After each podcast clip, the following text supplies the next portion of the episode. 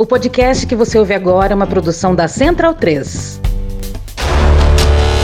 Através do voto, você não vai mudar nada nesse país. Tá? Nada, absolutamente nada. Você só vai mudar, infelizmente, quando um dia nós partimos para uma guerra civil aqui dentro. Né? E fazendo um trabalho que o regime militar não fez, matando os 30 mil. Como é fácil impor uma ditadura no Brasil, como é fácil. O povo tá dentro de casa. Por isso que eu quero que o povo se arme, que é a garantia que não vai ter um filho da puta aparecer para impor uma ditadura aqui. Um bosta de um prefeito, faz um bosta no decreto, algema e deixa todo mundo dentro de casa. Se tivesse armado, ia pra rua. Se tivesse armado, ia pra rua. Ordens absurdas não se cumprem. Nós somos favoráveis ao armamento para o cidadão de bem. Eu quero que todo cidadão de bem possua sua arma de fogo. Tem que todo mundo comprar fuzil, pô. Vamos fuzilar a petralhada aqui do Acre! Resistir, se for o caso, à tentação de um ditador de plantão. Com flores não se ganha guerra, não, pessoal. Quem quer a paz, se prepare para a guerra. Poderemos até perder umas batalhas, mas não perderemos a guerra por falta de lutar. Vocês sabem do que estou falando. Se o povo cada vez mais se interar, se informar, cutucar seu vizinho, começar a mostrar para ele qual o futuro do nosso Brasil, a gente ganha essa guerra. Agora, se essa pessoa um dia, esse partido, essa ideologia, essa gangue, essa quadrilha, roubar a nossa liberdade, aí complica a situação. Não mais os ladrões de dinheiro do passado. Surgiu uma nova classe de ladrão, que são aqueles que querem roubar a nossa liberdade. Eu peço que vocês, cada vez mais, se interessem por esse assunto. Se precisar, iremos à guerra. Mas eu quero um povo ao meu lado, consciente do que está fazendo e de que por quem está lutando. Pela família e pela inocência das crianças em sala de aula que o PT nunca teve. Em defesa da família, em defesa da inocência da criança em sala de aula. Criança a partir de 6 anos de idade, sendo estimuladas a ser homossexuais nas escolas. Com isso, emboscar nossos filhos e netos a partir dos 5 anos de idade, dentro da escola, para estimulá-lo ao sexo desde essa idade. O que aconteceu? aconteceu na União Soviética no passado, quando o, o, o comunismo veio para valer. As pessoas começaram a perder sua propriedade privada. Essa casa é grande demais para você, cabe mais uma família aqui dentro. Queremos isso no Brasil? Então vocês sabem o que está acontecendo no Brasil. Vocês sabem do que estou falando. As dores do comunismo. As dores do comunismo. As dores do comunismo. Faz uma visitinha pra caramba, uma vista, nos abrigos, vê como é que estão as mulheres lá fugindo do paraíso socialista defendido pelo PT. O mais importante que a vida é a liberdade. Porque a vida sem liberdade não existe. Algo mais importante que a nossa própria vida. É essa nossa liberdade. Mais importante do que a tua vida é a sua liberdade. Liberdade acima de tudo, pessoal. A nossa liberdade vale mais que a nossa própria vida. A nossa liberdade não tem preço. Mais importante que a nossa própria vida. Nós militares juramos da vida pela pátria. Todos vocês aqui juraram da vida por sua liberdade. Nós militares, das Forças Armadas e Forças Auxiliares, juramos dar a nossa vida pela pátria. Nós todos agora daremos também a nossa vida pela nossa liberdade. Todos vocês aqui hoje juraram da vida pela sua liberdade. Dar a sua vida pela sua liberdade. Vocês sabem o que eu vou fazer? Convoco todos vocês agora para que todo mundo, no 7 de setembro, vá às ruas pela última vez. Vamos às ruas pela última vez. E as ruas, mas também agora não apenas ir às ruas. Saber o que eu pretendo fazer em ato contínuo. Saber o que eu pretendo fazer em ato contínuo. Saber o que eu pretendo fazer em ato contínuo. Saber o que eu pretendo fazer em ato contínuo. Pretendo fazer em ato contínuo. Vocês sabem o que eu vou fazer? Repito aí. Eu juro dar minha vida pela minha liberdade. Mais uma vez. Eu juro. Esse Braga Neto é o nosso exército. Bolsonaro não tem mais nada a perder. Ele não tem nada a perder. E pior do que isso, com o caos, ele tem tudo a ganhar. Delírio em Brasília. É uma canalice que vocês fazem. Olá, bem-vindos ao Medo e Delírio em Brasília com as últimas notícias dessa bad trip escrota em que a gente se meteu. Bom dia, boa tarde, boa noite.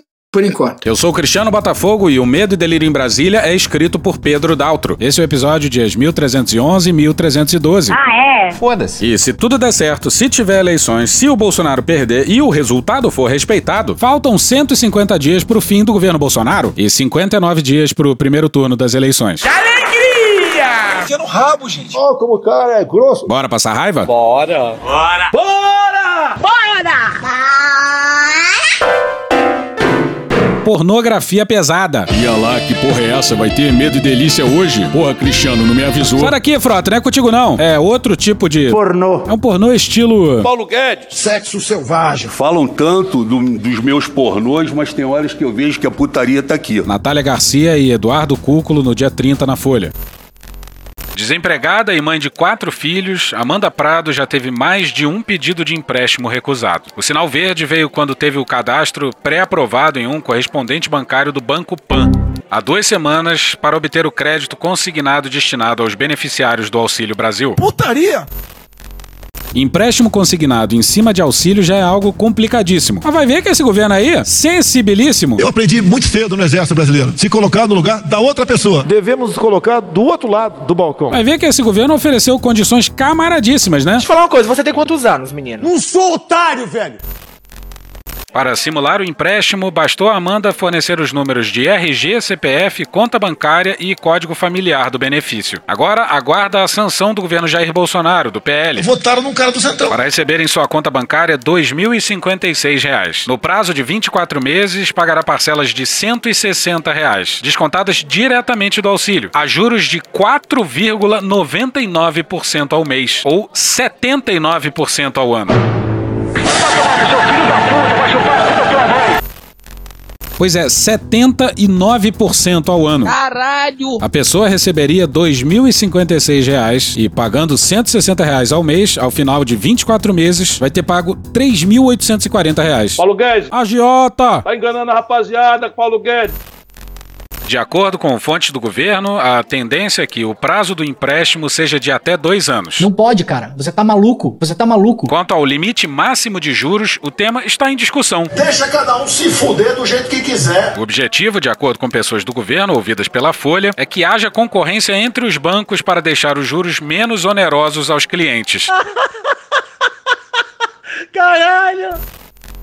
A agiotagem vai competir entre si. E a competição, as ferramentas de mercado. Não, cara, não. E como é que vai se fazer um empréstimo de dois anos, lastreado num auxílio que não se sabe nem quanto vai ser, nem quanto tempo vai durar? Pela proposta aprovada no Congresso, essas famílias podem comprometer até 40% do Auxílio Brasil com empréstimos. Esse valor equivale a 160 reais sobre os atuais 400. Quando o benefício subir para 600 reais de agosto a dezembro, o limite vai para 240 reais. Isso significa que, quando o Auxílio Brasil voltar para 400 reais em janeiro, o comprometimento da renda vai subir para 60%. Cruel! Muito cruel! É de uma escrotidão difícil de dar conta. Mais escroto que limpar cu com lixa. Entidades de defesa do consumidor e especialistas em finanças avaliam que a oferta do produto pode levar essas famílias ao superendividamento e colocá-las novamente em situação de vulnerabilidade. O povo tem que deixar e deixar tudo nas costas do poder público. O que, que você vai fazer? Nada. O governo dá a mão a quem precisa, ajuda a erguer e vai logo dando uma rasteira. Se fudeu! Aí tu se fudeu! Uma preocupação são as taxas de juros, que devem ficar praticamente no mesmo patamar do crédito pessoal sem desconto em folha, atualmente em 87% ao ano. Também estarão mais próximas do cheque especial, 133% ao ano. E daí? Lamento. Quer que faça o quê? O que, que você vai fazer? Nada. Em comparação com o consignado para beneficiários do INSS, que é cerca de 25% ao ano. Ione Amorim, economista e coordenadora do Programa de Serviços Financeiros do IDEC, o Instituto de Defesa do Consumidor, lembra ainda que essas famílias não terão a opção de adiar um pagamento em caso de aperto financeiro, como acontece com um devedor de outras linhas, pois o desconto é feito diretamente do auxílio. Abre aspas, ao mesmo tempo em que o governo concede o benefício, ele transfere para o setor bancário 40% desse valor. Então essas famílias vão continuar em uma situação de vulnerabilidade, fecha aspas, afirma. O presidente, que jura ter destruído os bancos. Vai ver essa negócio de carta aos brasileiros da democracia. Os banqueiros estão patrocinando. É o Pix que eu dei, dei na paulada neles. Os bancos digitais também que nós facilitamos. Nós estamos tirando, acabando com o monopólio de banco. Verdade. Estão, perdendo o poder. Vai dar boa parte do auxílio pra agiotagem bancária. E lembrando que esse papo aí do Pix ter tirado dezenas de bilhões de reais dos bancos é caô. Os lucros seguem inabaláveis. E mais do que isso, o Pix começou a ser feito antes do Bolsonaro. E quando foi lançado, o Bolsonaro não tinha nem ideia do que era. Parabéns pelo Pix aí, presidente. Novo sistema do, do Banco Central que vai ajudar a situação aí com Tem, pagamentos? tem uma, eu não vi, Obrigada, tem uma do. Tarcísio da semana que vai praticamente desargumentar, tudo sobre aviação civil aí, carteira de habilitação para piloto. Esse, não, esse é do Banco Central para pagamentos. 24 horas, 7 dias por semana, qualquer hora, não precisa de DOC nem TED. Eu não tomei conhecimento. Vou conversar hoje semana com o Roberto Campos. Mas vamos passar pro segundo ato desse tópico. E lá vem ela! Totalmente drogada. Aguirre Talento e Mariana Muniz no Globo no dia 1 A vice-procuradora-geral da República, Lindora Araújo, voltou a pedir o arquivamento de uma investigação Novo, cara! sobre suspeitas de vazamento cometido pelo presidente Jair Bolsonaro e fez críticas ao ministro do Supremo Tribunal Federal, Alexandre de Moraes, por ter determinado novas diligências no inquérito, sem o pedido ou aval da PGR. Tá certíssimo. Como é que o Aras e a Lindora vão blindar o Bolsonaro se o Moraes resolveu ignorar a blindagem da PGR? E olha o que a Lindora escreveu pro Xandão. Xandão. Abre aspas. No caso concreto, o eminente ministro relator, Data Vênia, acabou por violar o sistema processual acusatório. Teu cu! Na medida que decretou diligências investigativas e compartilhou provas de ofício sem prévio requerimento do titular da ação penal pública e até mesmo da autoridade policial que reputou concluída a investigação, além de não apreciar a promoção de arquivamento do Procurador-Geral da República. Fode, porra! Fecha aspas. Quem violou o processo acusatório da presidência da República foi a Lindora, foi o Aras. E a gente tirou da leitura. Mas quando no texto dela ela fala data vênia e ela tá falando com o ministro do STF, ela abre um parênteses para explicar o que é data vênia, com a devida licença. Isso aí é aquela live do inquérito sigiloso, lembra? Acontece que esse inquérito, ele corre é sobre segredo de justiça. Até a disse que o inquérito era sigiloso, mas o Procurador-Geral da República, Augusto Aras, entretanto, contrariou a opinião da Polícia Federal. e pediu o arquivamento do caso. Mas que filho da puta, olha aí, veja você. Sob o argumento de que o juiz responsável pelo inquérito sobre o ataque ao TSE não havia decretado sigilo na documentação. Olha que legal. O sistema eletrônico da Justiça Federal, entretanto, classificava o inquérito como sigiloso, como revelou o Globo. Cala a boca, não te perguntei nada. O deputado Felipe Barros, ao lado do presidente, nessa live aí, confessou isso logo no começo. Vamos lá? Obrigado, presidente, a todos os telespectadores. Obrigado pelo espaço. Então, eh, no início dos trabalhos da comissão especial, eh, eu tive o conhecimento da existência desse inquérito. Acontece que esse inquérito, ele corre é sobre segredo de justiça. E Bolsonaro foi pra cima do Xandão. Xandão. Claro. Os inquéritos do Alexandre de Moraes completamente ilegais, imorais. É uma perseguição implacável parte dele. A gente sabe o lado dele. Flashback. Eu não estou atacando o Supremo, de jeito nenhum. End of flashback. Por exemplo, essa manifestação do Ministério Público, ele abriu um novo Novo é diferente, é top, é moderno. inquérito, né? Ou melhor, ele começou a querer investigar mais ainda o presidente sobre um, sobre um inquérito que eu divulguei assim, que ano passado divulguei sim. E para quem quiser, é só pedir que eu entrego. O inquérito é, não tem qualquer classificação sigilosa. Confira comigo no replay! Acontece que esse inquérito, ele corre é sobre segredo de justiça. Muito obrigado. E o Bolsonaro jura que tem interferência das duas letras. Ô, cara! Ô, cara! Ele fala da denúncia sobre a eleição que ele ganhou. Pelo amor de Deus, tá? Esse inquérito não foi concluído ainda. Por que não foi concluído? Interferências dentro da Polícia Federal. Caralho! Essa foi. De quem? Não sei. Não sei. Mas o, não se fecha esse inquérito. Breaking News, CNN. É isso, Sidney Rezende, é isso. A notícia não espera. Agora, Alexandre de Moraes acaba de negar pedidos da Procuradoria-Geral da República de arquivamento de inquérito que atinge Jair Bolsonaro e diz que eles são impertinentes. Impertinentes. Sabe que você é muito Impertinentes. Demorou pro STF perceber isso. Mas se a cúpula do MPF for sequestrada pelo Bolsonaro, foda-se a cúpula do MPF, né? E passemos ao terceiro ato. Sentar na mesa. Vou mandar assim então, ó. Sentar na mesa.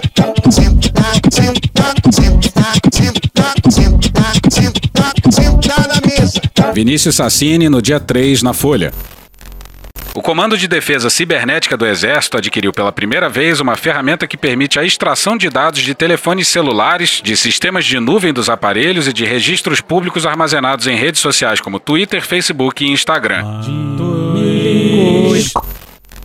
E desde quando cabe ao exército espionar os outros? Pra que, que serve a BIM? Só serve pra ajudar os advogados do Flavinho Desmaio. Tá certa a indignação. O que, que é indignação? É meu pau em sua mão.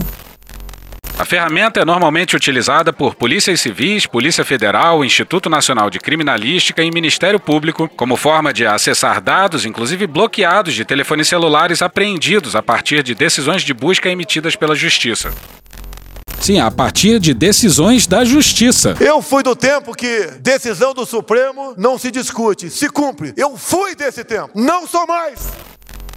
A contratação, feita com dispensa de licitação, foi assinada nos últimos dias de 2021. Na época, o comandante do Exército era Paulo Sérgio Nogueira. A gente vai cansando, sabe? Sentar na mesa. Atual ministro da Defesa. Os documentos da contratação feita para a unidade do Exército não especificam quais aparelhos celulares passariam a ser acessados, nem qual é o embasamento jurídico para esse tipo de acesso a dados privados.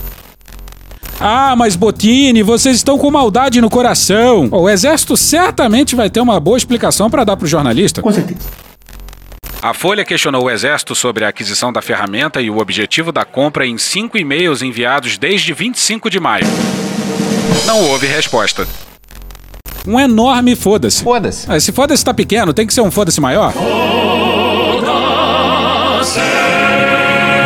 E-mails enviados desde 25 de maio. A matéria foi publicada no dia 3 de agosto. Quase três meses para responder e nada. Deixa eu falar. Pode falar, general. À frente do Comando de Defesa Cibernética está o general Eber Garcia Portela. O militar designado pelo Ministério da Defesa, ainda na gestão do general da reserva Walter Braga Neto, Esse Braga Neto. para a Comissão de Transparência das Eleições montada pelo TSE. Abre aspas, a justificativa para a aquisição de uma solução para perícia em dispositivos móveis é o histórico de demandas apresentadas ao Comando de Defesa Cibernética nos últimos três anos. Fecha aspas, afirma um dos documentos elaborados para a contratação. O estudo técnico preliminar com data de 14 de junho de 2021. Ninguém sabe do que se trata, né? Sabe como é que é? Eles vão com certeza esconder esses dados sensíveis do pessoal da NSA e de outras inteligências mundo afora. E, óbvio, jamais teriam acesso aos reais objetivos deles. Dos três anos citados, portanto, dois e meio se referem ao governo Bolsonaro. Abre aspas, não é possível detalhar as atividades devido ao caráter sigiloso. Todavia, a existência de uma solução seria suficiente para viabilizar o trabalho realizado nesse centro. Fecha aspas, prossegue o documento. Peraí, calma que a gente teve um pequeno AVC. Calma, meu amigo, calma. Repitam comigo. Todavia, a existência de uma solução seria suficiente para viabilizar o trabalho realizado neste centro. Certamente tem um pessoal de humanas trabalhando no exército. E o trabalho que eles realizam lá é arapongagem, é isso mesmo? Pode isso, Arnaldo. Aspas, dentre as atividades de proteção, a forense computacional é uma tarefa que permite a coleta e exame de evidências digitais em redes e sistemas de informação de interesse do Exército Brasileiro. Fecha aspas, cita um dos documentos preparatórios da contratação. Agora se pergunte aí quais são os interesses do Exército Brasileiro. Fazer cocô dia sim, dia sim, dia sim, dia sim, dia sim, dia sim, dia sim, dia sim, dia sim, dia sim, dia sim, dia sim, dia sim, dia sim, dia sim, dia não, dia sim, dia sim, dia sim, dia sim, dia sim, dia sim, dia sim, dia não.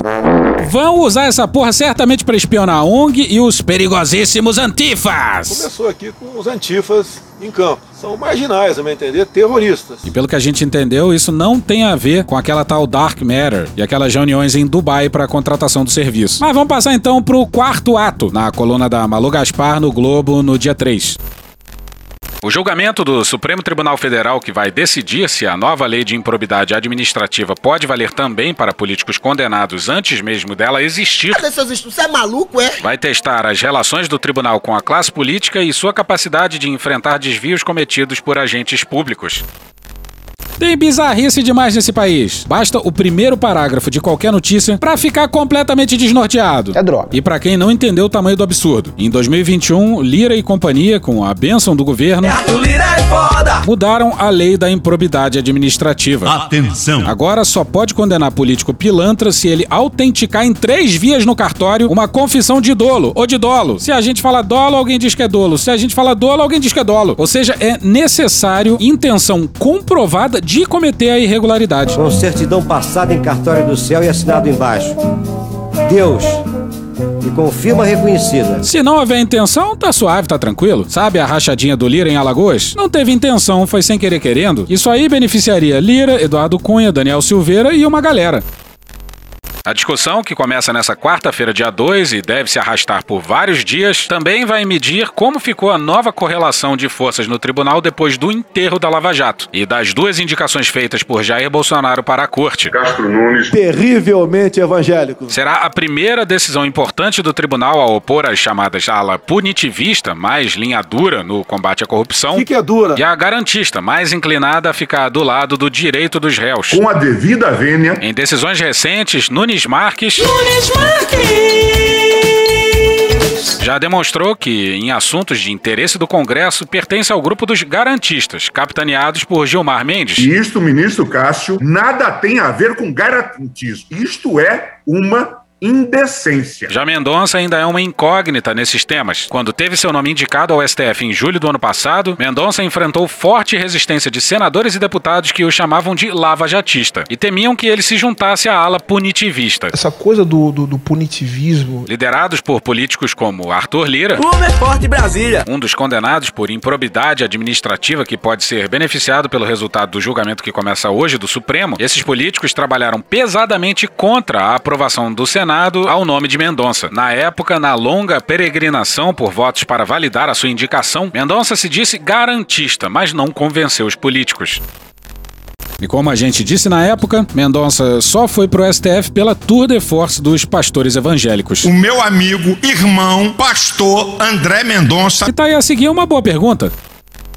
Abre aspas, se fosse pra ferrar o Congresso inteiro, faz sentido levar a julgamento agora? Ih, rapaz. Que diferença faria em novembro, depois das eleições? O Alexandre de Moraes é muito sábio, fecha aspas, opina um ministro.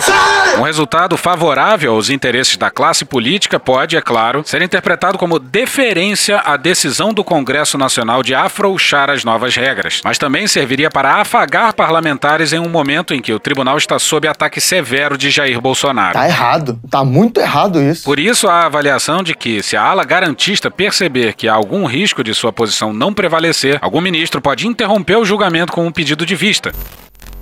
Pois bem, passemos ao julgamento. Na quarta foram dados dois votos. Paulo Roberto Neto no UOL no dia 4. Para Moraes, que é relator da ação sobre o tema na corte, a nova lei só deve alcançar processos em andamento que envolvam atos culposos. Nesses atos, caberia uma avaliação caso a caso. Eita porra. Em processos que transitaram em julgado sem possibilidade de recurso, o ministro disse que o novo texto não deve retroagir. Faz algum sentido pra você isso? Pois bem. Pois é, caso a caso. Não é um liberou geral, mas vai virar Uma festa danada. pelos tribunais de Brasil afora. Moraes decidiu por uma retroatividade só para casos ainda em andamento, que não tenham transitado em julgado. Mas se você achou esse voto ruim, espera que lá vem ele. Lembrar de onde você veio aonde que você chegou. Terrivelmente evangélico. O ministro André Mendonça deu um voto semelhante, mas com algumas divergências. Mais ou menos. Ah, não pareceu semelhante pra gente não. Mendonça também considera que a nova lei de improbidade pode alcançar casos de atos culposos em andamento, mas vai além e diz que até mesmo em processos já concluídos e sem chance de recurso, seria possível apresentar uma ação rescisória para anular a sentença. Pois é, o Mendonça que valha até para quem já foi condenado antes da mudança da lei, até mesmo para aqueles que não podem mais recorrer, cujo julgamento já transitou em julgado. Dedo no cu e gritaria. E segundo ele, isso é uma questão de justiça. Você fala que é um advogado. Mas, no fim das contas, é uma lei errada amplificada por essa retroatividade. Os dois votos abrem brechas para a classe política pedir a revisão de seus processos movidos no passado, beneficiando parlamentares, ex-governadores e agentes públicos enrolados com ações de improbidade e que buscam disputar as eleições. Uma decisão às vésperas dessa eleição, já valendo para essa mesma eleição. É um casuísmo violento. Podendo beneficiar um bando de inelegíveis pela lei da ficha limpa. Votaram num cara do Centrão. E essa nova lei de improbidade tem um artigo que parece que foi feito por esse governo militar. Danos causados por imprudência, imperícia ou negligência não podem mais ser configurados como improbidade. Tem um grau aí de prisma na coisa. Tem um grau aí de prisma na coisa. Pazuello deixou gente morrendo afogado no seco. Ah, pô, foi sem querer, né? Não tinha como saber. O que, que você vai fazer? Nada. E daí que essa imperícia matou dezenas de pessoas. Pra que essa, essa ansiedade, essa angústia? E daí que a sua negligência no combate à pandemia matou por baixo mais de 100 mil pessoas. Missão cumprida. Vamos ver quais ministros vão votar contra esse liberou geral em Brasília, às vésperas da eleição. Deu errado. Você achou que não ia ter fala presidencial inédita no episódio de hoje? Se fodeu. Porque vai ter. O áudio tá meio ruim, então eu vou repetir o que ele disse. É fácil. Quantas vezes eu falo pra vocês? É muito mais fácil estar do outro lado, mas muito mais fácil. Não está sendo ameaçado de cadeia quando deixar o governo. E não está sendo ameaçado de cadeia quando deixar o governo. Enfrentar como homem, pô. Não como moleque. Diz aí, Bolsonaro. É só você fazer cocô dia sim, dia Não, não. porra, a outra fala. Sou ousado. Não, porra, a outra. Não sei. Aquela que você fala da papuda. Tudo bem. A papuda lhe espera. Boa estadia lá, valeu? Tá, agora volta pro áudio. E qual é a acusação? Qual é o crime? E qual é a acusação? Qual é o crime? Bom, pra começar, a gente tem menos de 3% da população mundial e teve 13% dos mortos na pandemia. A sua irresponsabilidade e estratégia de imunidade de rebanho por contaminação, entre outras ações e omissões, mataram por baixo mais de 100 mil brasileiras e brasileiros, que não precisavam ter morrido. E será que isso configura crime? Mas olha só, não é disso que o Bolsonaro tá falando, não. O mesmo que foi acusado de cometer uma senhora de nome Janine Enes. O mesmo que foi acusado de cometer uma senhora de nome Janine Agnes. Tudo bem que ele fala alguma coisa tipo Agnes, mas tudo bem. ex-presidente da Bolívia. Ex-presidente da Bolívia. Na Bolívia, a ex-presidente interina Janine Áñez foi presa acusada de participar de um golpe de Estado contra Evo Morales em 2019. A Justiça da Bolívia considerou a ex-presidente interina Janine Áñez culpada por ter organizado um golpe de Estado no país em 2019. Está presa, 10, condenada a 10 anos por acusação atos antidemocráticos. Está condenada a 10 anos. Qual a acusação? Atos antidemocráticos. Alguém lembrou algum inquérito no Brasil com esse nome? Alguém lembrou algum inquérito no Brasil com esse nome? O Xandão. Xandão. E essas pessoas que o tempo todo E essas pessoas que o tempo todo ficam falando: olha o teu futuro, você tem que fazer isso. Olha o teu futuro, você tem que fazer isso. Eu não quero esse nome pro STJ, tem que ser aquele outro, que é lista tríplice, né? Foi lista clara. Eu não quero esse nome pro STJ, tem que ser aquele outro. Porque é lista tríplice, né? Só mesmo o Bolsonaro pra indicar dois nomes e no dia seguinte dizer que foi chantageado. Para o Supremo, a pressão que eu sofri. Para o Supremo, a pressão que eu sofri. Quero André Mendonça, eu compromisso. Olha, eu não quero o André Mendonça, mas eu tenho um compromisso com os evangélicos. Não, mas eu não quero. Você, tua família deve aqui. Chantagem. Mas eu não quero. Você, a tua família deve aqui. Chantagem. Caralho! Três do TSE acreditam piamente nas pesquisas do Datafolha. Três do TSE acreditam piamente nas pesquisas do Datafolha. Agora, eu tô sendo acusado o tempo todo, Barroso, Faquim, Alexandre de Moraes, com uma pessoa que quer dar o golpe. Eu não posso, não quero alongar muito sobre isso. Estou fazendo a minha parte no tocante a isso. Eu não posso, não quero me alongar muito sobre isso. Estou fazendo a minha parte no tocante a isso. Atenção, atenção, é agora que o bicho vai pegar. É agora que o bicho vai pegar. Buscando impor via Forças Armadas que foram convidadas a nós termos uma eleições é, transparentes. Buscando impor, via Forças Armadas que foram convidadas, a nós termos eleições transparentes. Malditos milicos. Impõe aí, general.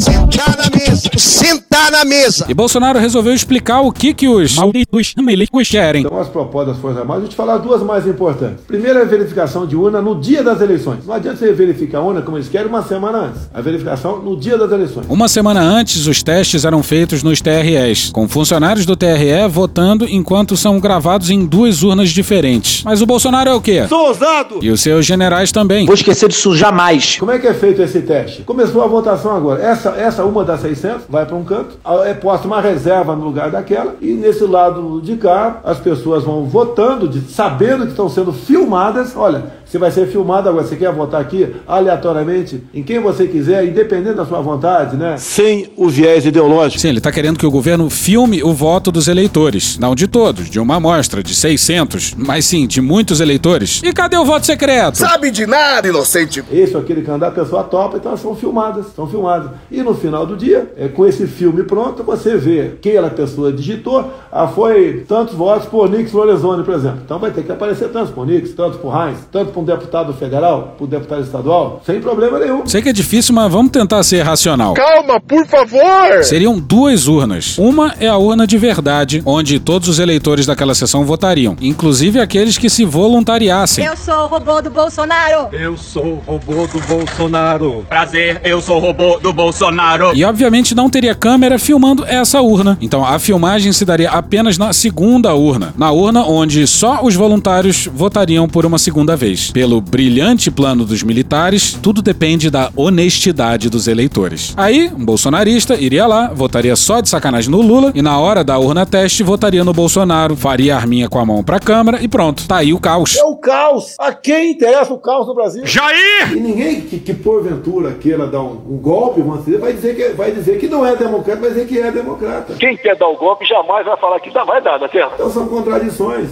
E tento me jogar para o lado como se eu estivesse preparando um golpe. Que golpe eu estou preparando? A gente espera ter ilustrado isso bem na introdução desse episódio. Qual é o golpe? Pedir transparência eleitoral? Você é contra a transparência? Você é contra a verdade? Você é contra a garantia que o teu voto vai para aquela pessoa? Falciane. E se aquela outra pessoa já tem 49% de intenção de votos, por que não garantir a eleição dela no primeiro turno? Com mais transparência? No meu entender, o sinal é exatamente trocar. Olha quem assinou as listas. Banqueiros. E lembrando que os banqueiros só autografaram o manifesto porque o Bolsonaro Sou ousado! promoveu aquele shit show com os embaixadores. O evento diplomático mais louco da história. Não fosse isso, a Febraban tinha ficado quietinha na dela. Bolsonaro sentiu demais esses manifestos pela democracia, que só brotaram depois dele espantar os embaixadores. Bernardo Melo Franco no Globo no dia 3. Nos últimos dias, o presidente passou vários recibos de sua irritação. Abre aspas, não precisamos de nenhuma cartinha para dizer que defendemos a democracia, fecha aspas, disse. Em outro momento, ele atacou os banqueiros que subscreveram o documento. Sugeriu que todos teriam perdido dinheiro com a criação do Pix. Abre aspas, eu dei uma paulada neles, fecha aspas, vangloriou-se. Bolsonaro não se sensibilizou com mais de 670 mil mortes na pandemia. Seria ingenuidade imaginar que ele está preocupado com o número de assinaturas numa petição online. O motivo da ira presidencial é a adesão de porta-vozes da elite econômica e de entidades como a Fiesp e a Febraban, que lançarão um segundo manifesto na semana que vem. O capitão é tosco, mas sabe o que isso significa. A reunião com diplomatas estrangeiros em que o presidente alardeou seu golpismo para o mundo parece ter marcado um ponto de virada. Pela primeira vez, Bolsonaro vê figurões do empresariado darem as costas ao seu projeto político. Isso indica um cansaço com a escalada autoritária, que afugenta investidores e injeta turbulência no ambiente de negócios. Como a Faria Lima não rasga dinheiro, o movimento sugere que a turma já começa a fazer cálculos para lidar com uma possível vitória de Lula. Não é de agora que o mercado precifica Lula. Olha o Roberto Campos Neto no começo do ano. Tem vários preços que mostram o risco da passagem de um governo para outro. E mais recentemente a gente vê, quando a gente olha esses preços, que eles atenuaram, ou seja, eles caíram um pouco. Significa que o mercado passou a ser menos receoso da passagem de um governo para outro. Mas talvez agora tenha ficado mais na cara, mais explícito. E talvez, se não rolar golpe, talvez a gente tenha que agradecer ao O evento diplomático mais louco da história. Além disso, para um potencial aliado nos estados, o golpismo de Bolsonaro traz vários riscos. A menos que se tenha certeza de que o golpe dará certo, e ninguém tem, apoiar Bolsonaro é correr o risco de chegar em um provável terceiro governo Lula, tendo tentado roubar a eleição do cara que ganhou. A nossa sorte é que Bolsonaro não é nenhuma sumidade do mundo intelectual. Tivesse um pouco mais de tino, teria mais uma década de bolsonarismo, mas não conta pra ele não. Chama aí, Cunha. Que Deus tenha misericórdia dessa nação. Mas até o momento ele não teve. Porra.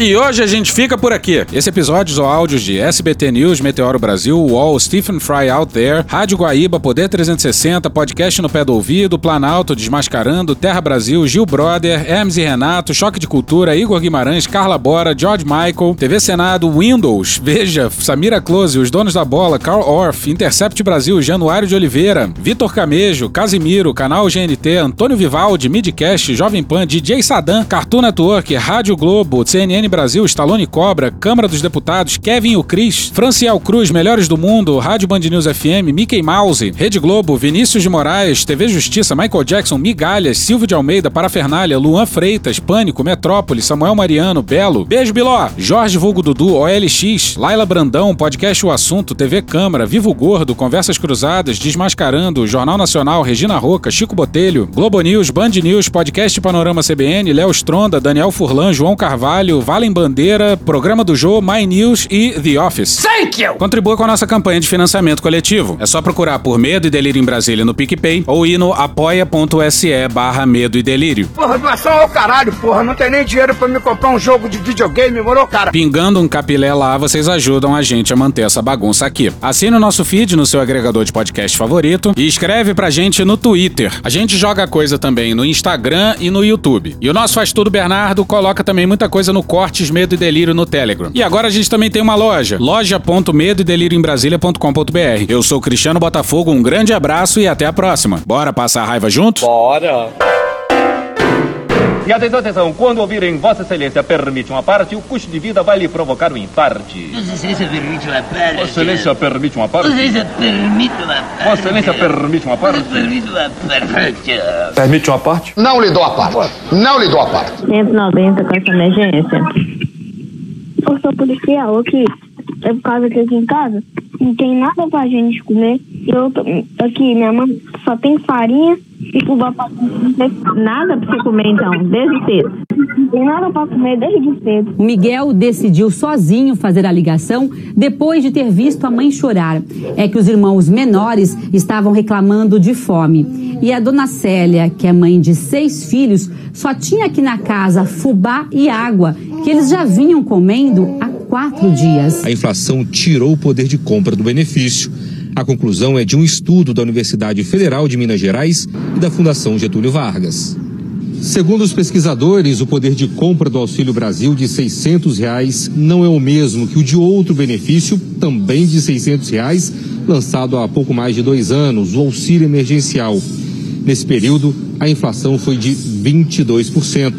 Na prática, de acordo com os economistas, o valor do Auxílio Brasil deveria ser de 732 reais e 12 centavos. O que as pessoas conseguiam comprar há dois anos atrás com o auxílio emergencial eh, não vai ser a mesma quantidade que elas vão conseguir comprar no momento atual.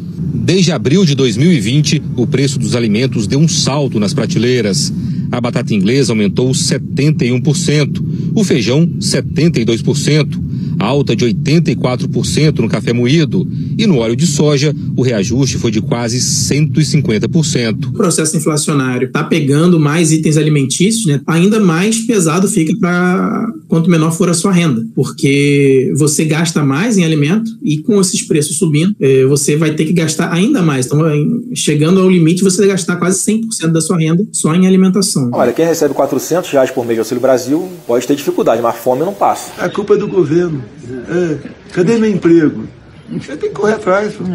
Eu não crio emprego. Quem cria emprego é iniciativa privada. O povo tem que deixar e deixar tudo nas costas do poder do poder público. Não tenho nada a ver com isso. E você, presidente, tá fazendo o quê? Tá fazendo nada? Chefe, o Brasil tá quebrado, chefe. Eu não consigo fazer nada. E tem um ditado que diz: nada não está tão ruim que não possa piorar. Puta que pariu. Porra. Porra. Porra. Porra. Putinha do poço. Problemas? Pornô. Pornô. Paralelepípedo de crack? Paralelepípedo de crack. Paralelepípedo de crack. Frente Putin. Frente Putin. Frente Putin. Frente Biden. Frente Biden. Frente Biden. PowerPoint. Presidente, por que sua esposa Michele recebeu 89 mil de Fabrício Queiroz? Parte terminal do aparelho digestivo. Pum. Que bom do bom. Agora, o governo tá indo bem. Eu não errei nenhuma. Eu não errei nenhuma.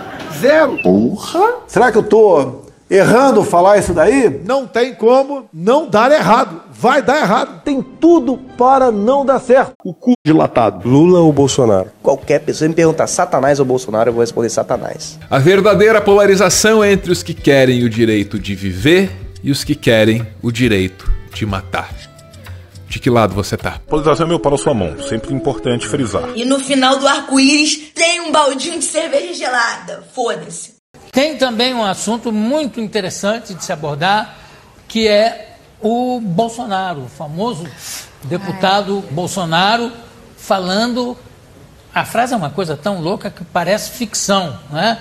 Dizendo, não, eu nem não estupro você porque não vale a pena. Você não merece. Você não merece. Você não, merece. Mas que vai ter que responder, né? Há três processos já. É, já três vamos, vamos ver o processos. vídeo no. Fica aí, Maria do Rosário. Fica. Há poucos dias tu me chamou de estuprador no Salão Verde e eu falei que não ia estuprar você porque você não merece. Fica aqui pra ouvir. Viva Bolsonaro! Quem é que gritou esse absurdo? Foi você que gritou isso? Mas eu entendi o que ele quis dizer. O que, que ele quis dizer? Na verdade foi, é, vocês sabem, foi naquele caso, eu acredito que o Bolsonaro, um- ele que foi autor de um projeto de lei para castração química de um estrupador e para aumentar essa pena, ele não quis fazer apologia ao estupro. Eu acredito que tem um contexto na fala dele, por isso a minha manifestação. Ai, pelo amor de Deus, moço, na boa. Não tem contexto. Olha, Não tem contexto. eu já ouvi muita boa. bobagem na minha vida. Eu também. Mas É. essa supera a do Bolsonaro. Então o que acontece? Uma vez ele sendo detido, eu acho que ele tem que falar. Onde pegou e onde ia levar. Caso contrário, do, Aonde doer? A opção de um método ortodoxo para ele poder falar é dele, não é minha, é dele. Caso contrário, João, famílias continuam sendo destruídas, o combate ao, ao- ao narcotráfico, no meu entender, continua sendo improdutivo. Você se dá conta, desculpa, deputado, você se dá conta do perigo do que você está dizendo? Me dou a conta justificação, a justificativa da tortura sob qualquer condição perde-se o critério dela. Quer dizer, amanhã o sujeito que torturou para saber da cocaína vai torturar para saber Não, não, do João, endereço. Não, não, não, João. Não se Tendo a tortura. pena de morte, João, você deve ter conta também. Eu Contra a pena de morte? Claro, não resolveu nada em lugar nenhum do mundo. Mas eu nunca vi um condenado voltar a executar alguém. Nunca vi. Alguém? Nunca vi. Aquele champinha. Mas eu nunca Aquele- vi, aquele eu nunca champinha. vi ninguém deixar de executar alguém pelo fato de correr o risco de ser condenado. Nunca. Quem vai cometer um crime não lê o Código Penal antes. Cara que vai roubar o teu celular aqui na porta, não é que ele vai ler o Código Penal e falar, putz, nossa, olha, a pena do roubo era quatro anos, mudou para cinco, ah, eu não vou roubar a Mara. Eu se fosse quatro anos, eu até roubar a Mara, mas cinco anos não dá, porque tem Copa. Vou perder a Copa se eu ficar preso, tô fazendo conta aqui. Cinco anos é um pouco demais. Isso não existe, entendeu? Ninguém, ninguém lê o Código Penal. Homicídio, ah, é homicídio, nossa, transformamos homicídio, estamos com alta no homicídio, vamos transformar a pena mínima de homicídio para 15 anos. Aí o sujeito tá lá, para resolver, sei lá, uma um problema de tráfico de droga, ou você tem um crime passional, alguma coisa, ele vai falar, "Ah, nossa, aumentou para 15 anos, parei. Não, não vou, desculpe, desculpe. Gente, é piada de mau gosto, né, com a vida, né, com a inteligência das pessoas. Se você deixa de praticar um crime, eventualmente, por obviamente razões sociológicas variadas, mas muitas vezes está ligado à certeza de que você pode ser descoberto. Esse para mim é o ponto. Acabou.